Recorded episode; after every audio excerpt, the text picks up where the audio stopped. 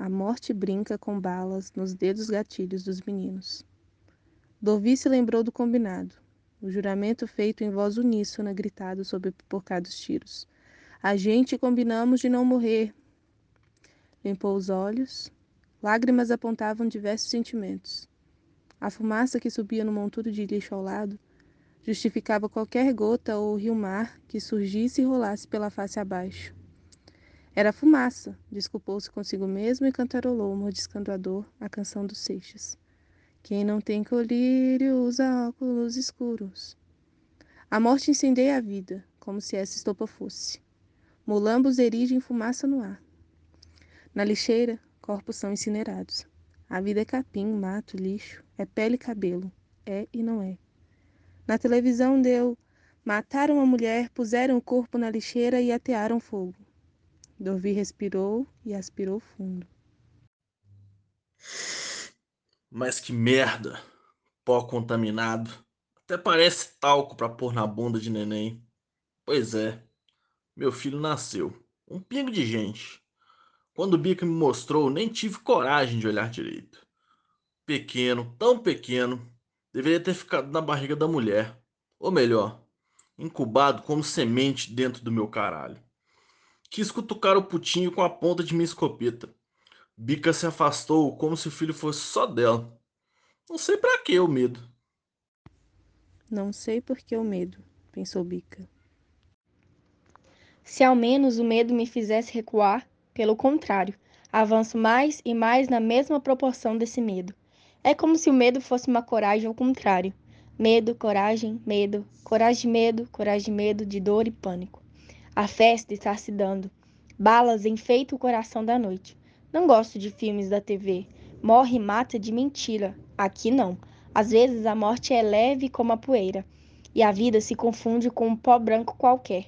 Às vezes é uma fumaça adocicada enchendo o pulmão da gente. Um tapa, dois tapas, três tiros. Minha mãe brincava assim com a gente. Um elefante amola a gente, amola.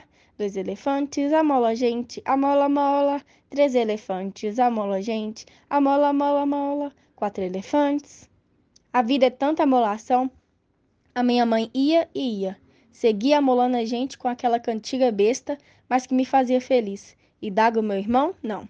Ele ficava puto e mandava a velha calar a boca. Puta, ficava a mãe. Era mesmo o final dos tempos. Onde já se viu filho mandar a mãe calar? Ela não calava, cantava mais alto ainda. Um dia, com tanta raiva, cantou tão alto que quando parou estava rouca e soluçando. E Dago olhou para ela de solaio, pediu a bênção e saiu. Nem desceu o morro. Vacilou, dançou.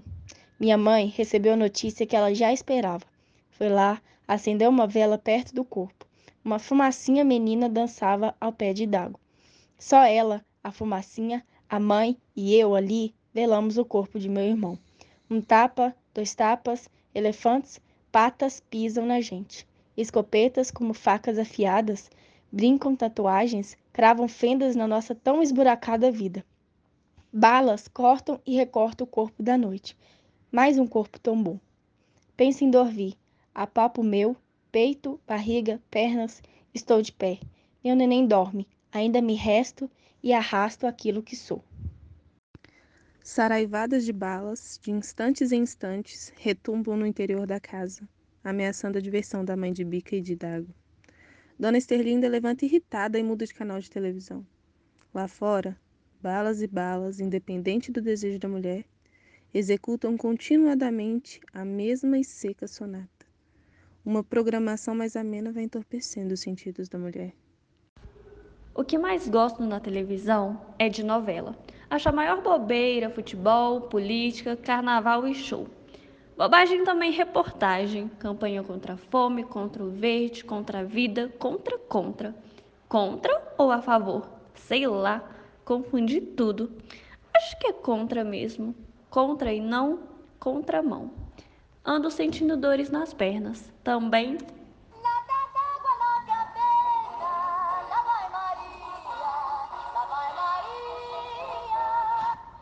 Sobe o morro, desce o morro e se cansa dessa dança. Filhos? Não sou boba. Só dois. Cuspi fora uns quatro ou cinco. provoquei. Eu, confessor, me confesso a Deus, meu zeloso guardador. Bendito sois vós que olhe por mim. Na novela das oito, Lidiane era babá, era babá do menino Carlos Rodrigues Magnânimo. Ela ensinou a criança a rezar. Tudo era grande na casa dos Rodrigues Magnânimo. A casa, o carro, a mesa, o guarda-roupa, o tapete, tudo. O vestido de noiva da tia de Carlos Rodrigues vestia todo o caminho do altar. Atravessava de ponta a ponta o corredor de uma grande igreja. É tão bom ver novela. Não gosto de ver os crimes, roubos e nem noticiários de guerra. Novela me alivia, é a minha cachaça. Hoje, me lembro que exatamente hoje, há cinco anos, meu filho desceu o morro e caiu. E Dago era tão bonito, podia trabalhar na televisão, feito aquele negro que é ator. Podia ser cantor também, tinha o dom. Cantava e assobiava tão bem quando era menino. Foi crescendo e ficando cada vez mais calado, irritado, brigando sempre comigo e com a irmã Bica tudo amolava e dago. Lembrei da musiquinha que aprendi com a minha mãe e acho que ela aprendeu com a mãe dela. Um dia, Idago cantou assim para mim: Uma mãe amola a gente, uma irmã amola a gente, um inimigo amola a gente, um policial amola a gente. E foi dizendo uma porção de coisa que amolava a vida dele. Acho que para Idago o mundo era só amolação. Eu, Bica, sei um pouco do segredo. Um pouco do saber basta. O saber compromete, penso eu. E Dago sabia. Falou, dançou, morreu. Feriu o código de honra, a palavra dada. A palavra que não se escreve, pois escrita está na palma e na alma de cada um. É preciso trazer sempre a mão aberta. O jogo é limpo. Traiu, caiu. E Dago mereceu. Aliás, era traidor desde menino. Um bundão safado. Na escola era todo mundo ou quase todos a destelhar a cantina para pegar a merenda armazenada. Uns subiam, outros vigiavam. Só queríamos os biscoitos, comer com antecedência o que era nosso. Premiar a nossa fome anterior, a do momento e a posterior. Sei lá se era um jogo inocente ou maldoso. No outro dia, debochávamos da cara dos professores. A diretora se descabelava toda. Ela sabia que era a maçã dos alunos. Sabia também que alguns tinham outras artimanhas traziam a coisa escondida por dentro do sapato, lá no cantinho da meia. E depois tudo transitava de mãos em mãos, feito aquela brincadeira inocente de passar anel. Um dia Idago brigou com um da turma. Aí melou. Deu com a língua nos dentes. Vomitou tudo. Falou do telhado, dos biscoitos, do incenso proibido que, lá no fundo da escola ou até nos banheiros, adocicava o ar e também do talco mágico nos pés de alguns. Os grandes ficaram putos com eles Mandaram dizer para a mãe que o cuidasse da boca traidora do filho dela. Língua cortada não fala. Logo depois, chegaram e pediram para que a mãe chamasse o peste. O menino maior, que mancava devido a uma bala perdida, segurava com as mãos a boca de Dago. O outro derramou um vidro de pimenta pela goela adentro daquele que cultivava a língua venenosa solta. Pimenta nos olhos dos outros não arde. Aquela ardeu nos olhos de mãe e até nos meus. Ela e Dago choravam. Eu quase. Pimenta talvez. Afinal, meu irmão já não era tão inocente. Estava com 11 anos, eu tinha 12. Ele já sabia o alcance de suas palavras. Sabiam do alcance de falas como aquelas. As palavras, às vezes, feriam segredos e escorregavam pela ladeira abaixo, parando lá na delegacia. Alguém cantou a pedra e o segredo foi rompido. A desgraça vaza dos poros da terra. O mundo explode. Seres de mil mãos agarram tudo. Nada escapa. Tudo se torna objetos agarráveis. Gente, coisa, bicho. Às vezes me pego assustado diante da TV. O mundo explode aqui mesmo. Quem derramou o pó há de juntar toda a poeira. Faca molada corta e pode ser um jogo lento. Ótima tortura. Arranco os bagos do filho da puta que me traiu. Acerto as contas, as minhas. Levo concluído e entrego ao bacana. Nunca falhei. Ele retira o que é dele e devolve o que é meu. Hoje não terá devolução alguma. Devo, falta, A dívida do outro é minha dívida. É? O apartamento da chefia é bonito. Olhando para baixo, vê o mar. Quero a morte lenta e calma. Quero boiar no profundo fundo do mar. Quero o fundo do mar, amor, onde deve reinar calmaria. É lá, no profundo fundo, que vou construir um castelo para a morada do meu filho. Bica, predileta minha, vai também. Ela sabe que da ponta da escopeta também sai carinho. No fundo do mar, mundo algum explode. Bica, dileta minha, a vida explode. Explode, ode, ode, ode. Mar, amor. O meu desejo é um castelo de areia? Nem sei. Um dia, copo de uísque na mão, lá de cima olhei o mar. Eu era grande, no alto de tudo. O mar lá embaixo, abrindo tudo, todo. Grande é o mar. Quando não estou com minha arma por perto, me borro de medo. Tenho vontade de chorar. Olhando o mar lá de cima, vi que pequeno sou eu o outro, o que me fornece, estava na sala com os amigos e me chamou para dentro. É um pessoalzinho meio besta. Não tem ilusão. O que temos em comum é o pó do qual somos feitos. É o pó que nos faz. Mais nada. Mas o meu pó corre mais perigo. Meu pó vira cinza rápido. Quem incendeia? Pode ser a polícia, pode ser qualquer um de nós mesmo grupos rivais. Quero o fundo do mar. Quero a minha predileta e o meu putinho que nasceu. Um dia vou ser navegante. Comprar um barco estrela com três lugares. Tô doido. Viagem legal. A Terra vai explodir no mundo canal da televisão. Aqui fora já explode, malandro. A primeira vez eu não sabia aspirar tudo. Os desejos, os sonhos, a viagem, tudo se atracou na minha garganta. Nem falar eu podia. Um dia vou ser navegante. Quero fazer uma viagem profunda, profundo do mar amor. Predileta minha, o putinho meu e eu, os três.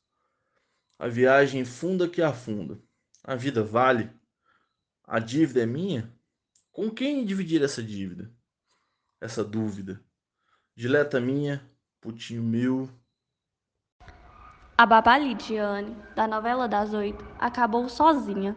Não gostei do final. Assisti outra novela em que a babá casou com o filho do patrão. Bonito, tudo muito bonito. Chorei de emoção. Quando choro diante de novela, choro também por outras coisas e pela vida ser tão diferente. Choro por coisas que não gosto nem de pensar. Dorvi é companheiro de Bica, minha filha, Fizeram um filho, meu primeiro netinho. Acho que não terei tantos. Não vou deixar Bica virar mulher parideira. Isso de ter muitos filhos era do meu tempo. Nem eu virei. Que Deus me perdoe. Será que minha alma vai padecer no fogo do inferno? Outro dia me contaram que Dorvi está complicado.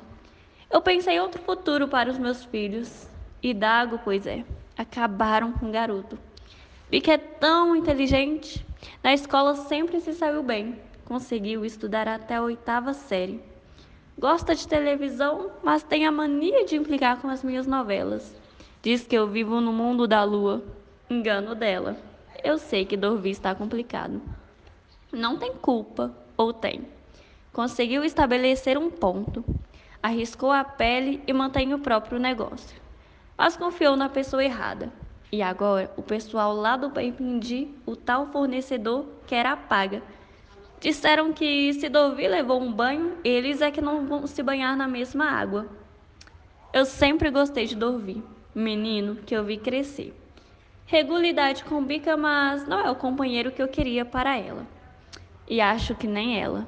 Eu tenho esperanças de que Bica, a minha menina, não sei quando nem e como, terá outro destino.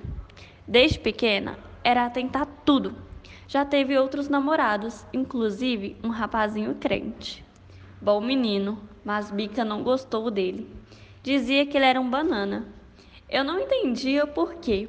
Um menino tão bom e ainda com a garantia de estar longe das drogas. Foi aí que ela encrespou. Bica disse que ele era drogado sim.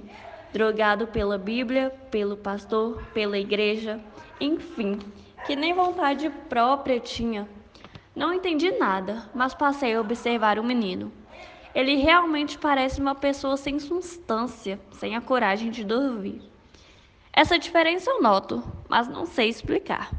Acho que se Dorvi fosse crente, ele daria um bom cristão. Peço a vida para dar um bom tempo para ele. Dorvi está preso por um fio. Puxo o assunto com minha filha. Bica é escorregadia feito baba de quiabo. Porra! O cara me deu um banho e eu estou escorregando na água dele, com sabão de lavar cachorro. O prazo dele está terminando e o meu também. Busca aquele puto no inferno, pois sei que os homens de Bependi vão buscar também. Eles me caçarão debaixo da saia de minha mãe, se preciso for. E a gente combinamos de não morrer. Que merda! Selamos agora a própria morte. E o meu putinho e a dileta minha, onde estão? Bica é menina esperta, é mulher de muita visão. Penso no risco que estou correndo. Risco não, tudo já é certo solução está definida. O destino traçado. Não há recuo. Não estou aflito. Não estou desesperado. Não estou calmo. Não estou inocente ou culpado. Apenas estou sabendo que daqui a pouco, questão de um dia e meio, não estarei mais. Nem eu, nem ele. Acabo com ele, mas isso não resolve. Outros acabarão comigo. Nosso trato de vida virou às avessas morremos nós, apesar de que a gente combinamos de não morrer. A morte às vezes tem um gosto de gozo, ou o gozo tem um gosto de morte. Não esqueça o gozo vivido no perigo do meu primeiro mortal trabalho, na minha primeira vez. Um dia, os homens subiram o morro. Combinado era enfrentamento. Até então, eu só tinha feito trabalho pequeno. Vigiar, passar o bagulho, empunharmos no, nos bicos, garantindo a proteção dos pontos na calada da noite. Naquele dia, mandaram que eu fosse enfrentar também. Eu tinha 13 anos. No meio do tiroteio, esporrei, gozei. E juro que não era de medo, foi de prazer. Uma alegria tomava conta do meu corpo inteiro.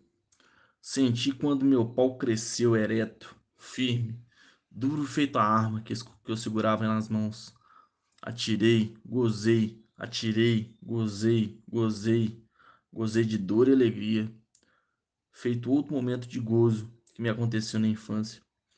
Estava com seis para sete anos e arranquei com as minhas próprias mãos um deitinho de leite que balançava em minha boca. Minha mãe me chamou de homem, cuspi sangue. Limpei a baba com as costas da mão, ainda tremendo um pouco mas correspondi ao elogio. Eu era um homem. Tinha um prazer intenso que brigou, brincou com todo o meu corpo. Tive até um princípio de ereção. Hoje, outro prazer, o desprazer formiga meu corpo por dentro e por fora. Vou matar, vou morrer. É lá no mar que vou ser morrente. Mar amor, mar amar, mar morrente. É no profundo do fundo que guardarei para sempre as lembranças de meu putinho e da dileta minha. A casa de Nel caiu. Aprontou, dançou. Mais um que não será o último. Outros virão. Ele, Dorvi, Idago, Crispim, Antônia, Cleusa, Bernadette, Lidinha, Biunda, Neide, Adão e eu temos ou tínhamos, alguns já se foram, a mesma idade. Um ano e às vezes só meses variavam o tempo entre a data de nascimento de um e de outro.